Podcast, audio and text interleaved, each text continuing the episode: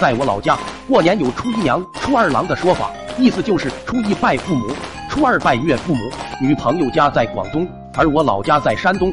这天出发去女朋友家，去之前多少打扮了下，刮了下胡子，猛然想起菊花周围也有胡子，感觉平时也没啥用，索性把菊花周围的毛毛刮得光溜溜。初二那天山东还很冷，出门前裤子里面还套着保暖内衣。殊不知到了广东，噩梦一步步开始降临到我身上。广东天气热，那特么完全是两个季节。本来就穿得多，加上这边天气热，菊花周围光溜溜的就出了汗，没了毛毛的摩擦力，走个路两半屁股之间就像抹了沐浴露般来回滋溜，越滋溜越出汗，兜兜转转坐了几个小时车才到女朋友家，简直热的不行了。原本也就年前才洗过澡，在老家天气冷就没再洗。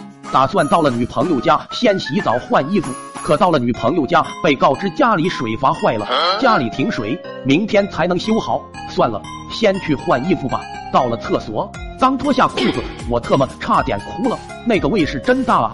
菊花出的汗沾到了保暖裤上，再加上热，那味道和拿屎煮火锅没有丝毫区别。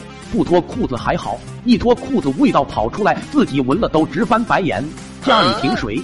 换下的裤子又不能马上洗，味道这么重，脱下来放洗衣机，估计都能让洗衣机变味。一旦被女朋友家人发现，这面子算是丢尽了。没办法了，找借口出去一趟，把保暖衣扔了。正巧出门时碰见女朋友老爸，见我要出门，一把将我拽了回来。大侄子就待在家里，哪都不许去。我家不是那种见外的人，别乱破费。欲哭无泪的我不知该如何解释。见女朋友老爸强硬的态度，只能点点头。拖又不敢拖，洗又不能洗，只能甜着个脸，像捂粽子般捂着裆部，唯恐气味跑出来。事到如今，也只能走一步看一步。广东有喝功夫茶的习惯，坐在沙发上和未来岳父喝茶聊天，沙发软软的，天气热热的。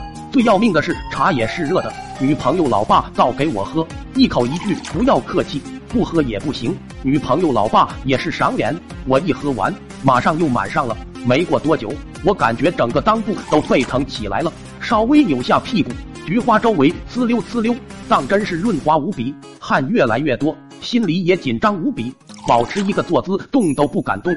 正在这时，女朋友老爸狗嗅般在空气中嗅了嗅，皱着眉对女朋友老妈嚎了句：“还他妈，你看看是不是之前买的肉坏了？什么味道这么恶心？”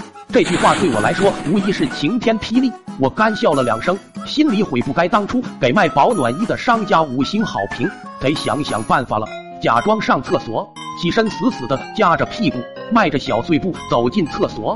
正在厕所百思不得其解的时候，发现了一瓶空气清新剂。那家伙感觉看到了救星，脱下裤子就往裤裆里喷，往呲溜呲溜的菊花喷，把本就所剩不多的清新剂喷个精光。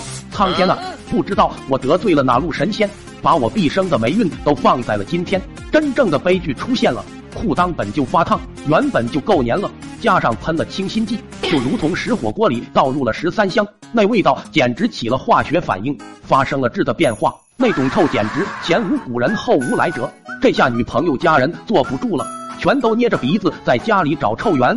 只有我脑袋空白的待在厕所不敢吱声，把裤子穿好，紧紧的捂住掩盖臭味，额头上的汗也如过江之鲫，一个个争先恐后冒个不停，饱受着心灵和身体的双重煎熬，来来回回在厕所踱步苦恼，却不想厕所太滑，不小心摔倒，脑袋撞墙上，气急攻心的晕了过去。醒来时已经在医院打着点滴。听女朋友说，他们发现我时，见我满身大汗，帮我脱衣服的小舅子没有心理准备，当场就吐了，大舅子也差点晕过去，只有女朋友老爸自己掐着人中，勉强帮我打了救护车。